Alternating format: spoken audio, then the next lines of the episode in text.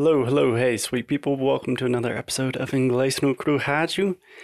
My name is Foster, coming to you live from the United States of America, from my hometown in South Carolina.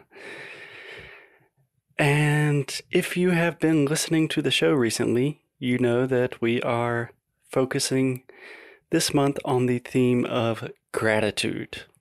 So, Alexia and I started this thing where we talk about three things that we are grateful for, usually before going to sleep at night.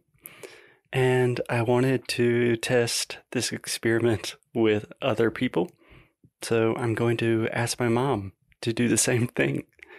She has no idea what's going on. So, yeah, let's go talk to my mom and see what happens. Okay. Hey, mom.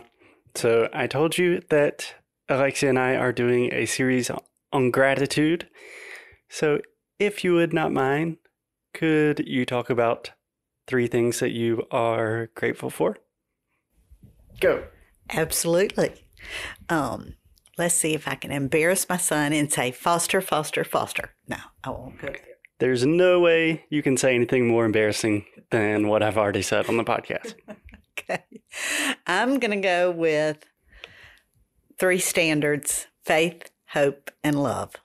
Those are my three things that I'm most grateful for because they encompass all the people that I love.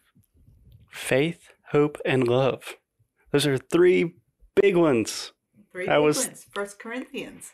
First, First Corinthians? Yes. I won't get overly religious on you, but faith, um, it's being able to believe in things you can't see. Hope is believing you can reach our expectations. And love, I think that one speaks for itself, but it encompasses all three of them. That's really beautiful, Mom. Thank you for doing that. I'm very grateful for you. I'm grateful for you for you participating. And don't you feel better just talking about things that you're grateful for? Absolutely. no, I feel goofy talking into a furry microphone with my son laughing at me, but um, I am very grateful, very, very grateful, especially for my son being home for Christmas.